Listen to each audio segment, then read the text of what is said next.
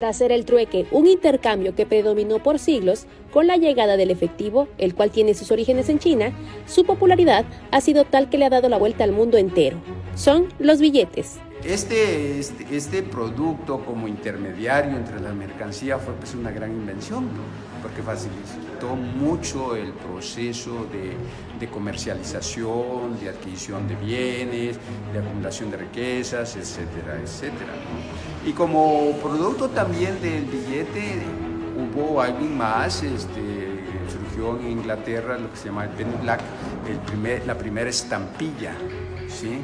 Que vino a cumplir la misma función, porque todo se franqueaba, se pagaba cuando se hacían, eh, llevaban cartas o cosas a través de embarcaciones, se pagaba un franqueo, ¿sí? hasta que alguien dijo, hagamos una estampilla y que ese sea el franqueo. Luego de la conquista, el papel moneda llegó a América, aunque predominaban las monedas de oro, plata y cobre. De acuerdo a su contexto histórico, político y o social, algunos personajes se han mantenido por muchos años impresos en los billetes. Entonces, eh, la historia del billete es la historia de los pueblos. Generalmente lo que se registran en los billetes son personajes eh, importantes de la historia nacionales, eh, héroes nacionales, artistas, poetas, escritores, músicos, fauna, flora, arquitectura, lo que tiene cada país.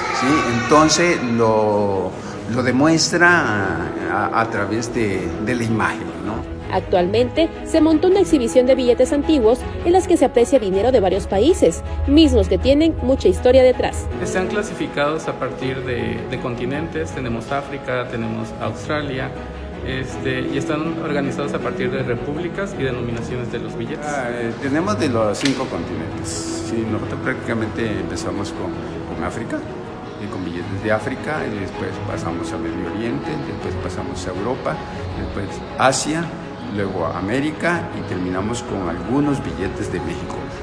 Esta exhibición tiene lugar en las instalaciones de la Rectoría de la UNICACH y estará montada hasta el próximo viernes 3 de junio de 2022.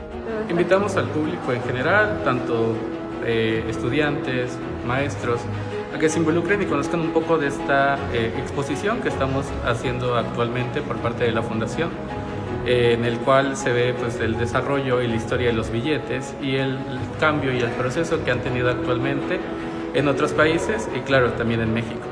Si usted es docente y tiene interés en visitar esta exposición, junto con sus alumnos, puede solicitar una visita guiada al teléfono 961-272-4802.